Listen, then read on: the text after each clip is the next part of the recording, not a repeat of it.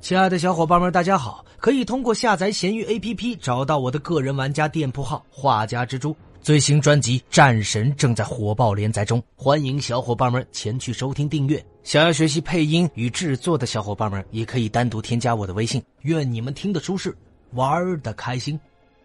本回为大家带上的是月光骑士。月光骑士是美国漫威漫画旗下的超级英雄，初次登场于1975年8月的《午夜狼人》第三十二期。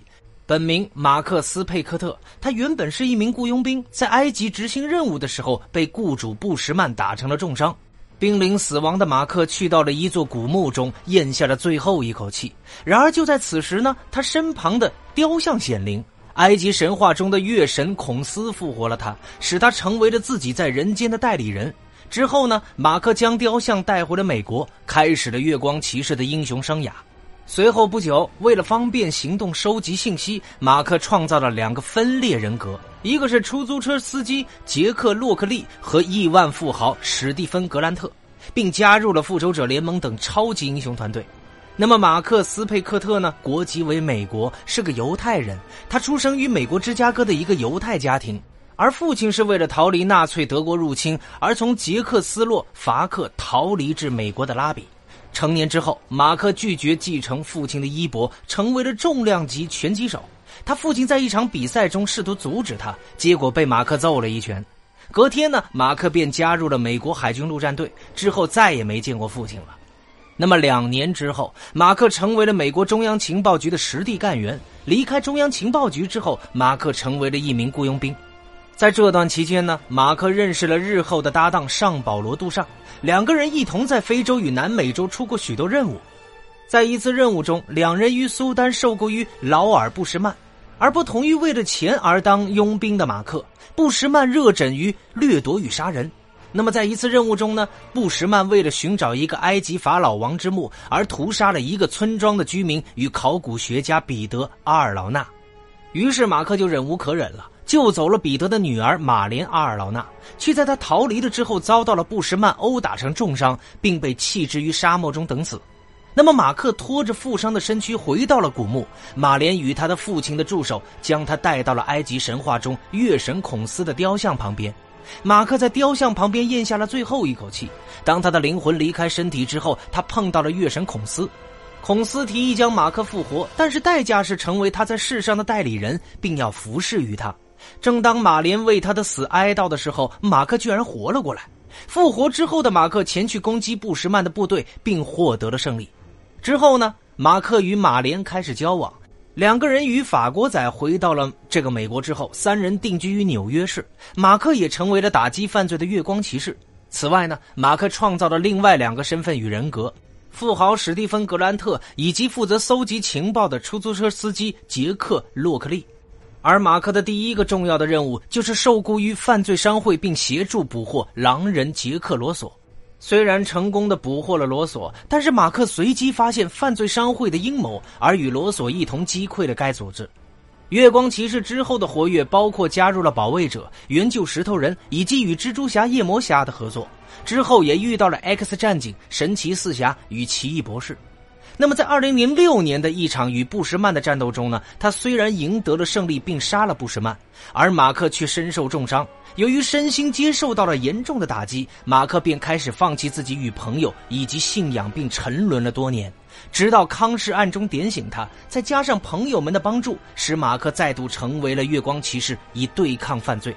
那么，犯罪商会呢？本来想借助这个机会，呃，雇任务大师暗杀马克的，却因为没有预料到马克的觉醒而失败。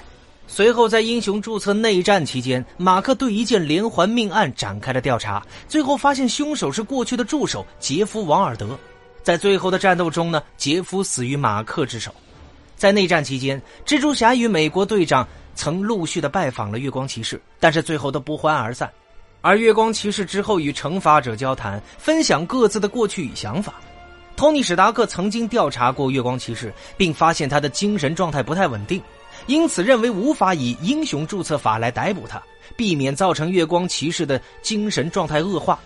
但是借由孔斯的帮助，月光骑士仍取得了英雄注册证件，而成为了第一百四十二名注册英雄之一。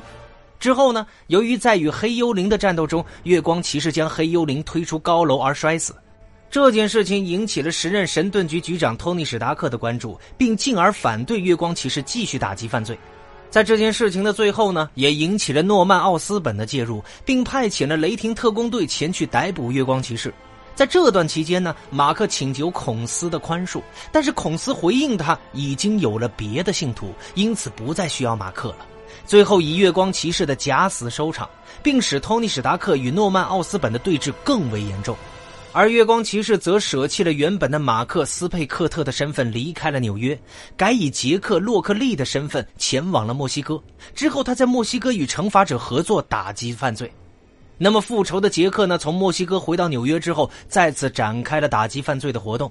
但不同于前，他这一次不再杀罪犯，因此使得人们再次视他为英雄，不再认为他是一个残忍的治安维护者。在英雄时代，美国队长成立了新的秘密复仇者期间，月光骑士受到了邀请，并成为了正式成员之一。而忍者犯罪集团守和会的首领夜魔侠也成立了影子国度，雇佣解剖员前去攻击月光骑士。解剖员的搭档则是被称为康氏的第二祭司的黑影骑士，其真实的身份是马克的弟弟兰德尔斯佩克特。那么，月光骑士主要对峙的组织为犯罪商会。黑影骑士是月光骑士的亲弟弟，从小和他哥哥一起玩战争游戏，所以变得和他的哥哥一样暴力。长大之后，他知道自己的哥哥是月光骑士以后，非常的嫉妒，于是自己偷来了一件武器，便有了超能力，最后被自己的哥哥所杀。那么，在漫画中，其他担任过月光骑士的角色有弗朗德、杰夫·瓦尔德、克隆版的马克思·佩科特，而且在二零一零年的漫画《神盾局》中提到，在公元前。二六二零年的埃及曾有自称月光骑士的未知角色出现。那么，有关于月光骑士的能力方面，由于受到了月神孔斯的加持，月光骑士在夜晚的时候，无论是体能、速度、耐力以及力量，都会随着月光而增强。他能够看到一般人肉眼所看不到的灵体。他在黑暗中不用道具辅助就能够看见事物，在阴影较大的区域可以隐身活动。受到的伤会因为笼罩在月光中而治愈。那么，在第四部以后的连载呢？月光骑士已经失去了月神赋予的所有超能力，而因为需要维持不同的身份与人格，所以对于心智攻击有一定程度的抗性。而且，因为曾与美国海军陆战队服役并当过雇佣兵，马克拥有人类体能的极限，不但精通东西方各流派的格斗术，还精通各种各样的武器，具有精准的枪法，并善于驾驶任何飞行载具，还具有优秀的侦探能力和善于拷问逼供的能力。那么，在第三部中呢？月光骑士的战俘成分含有埃德曼合金以及该金属所制成的武器与装备。武器主要为月牙镖，是一把可拆分的两根短棍的长棍。月光骑士的交通工具有月亮直升机与天使翼。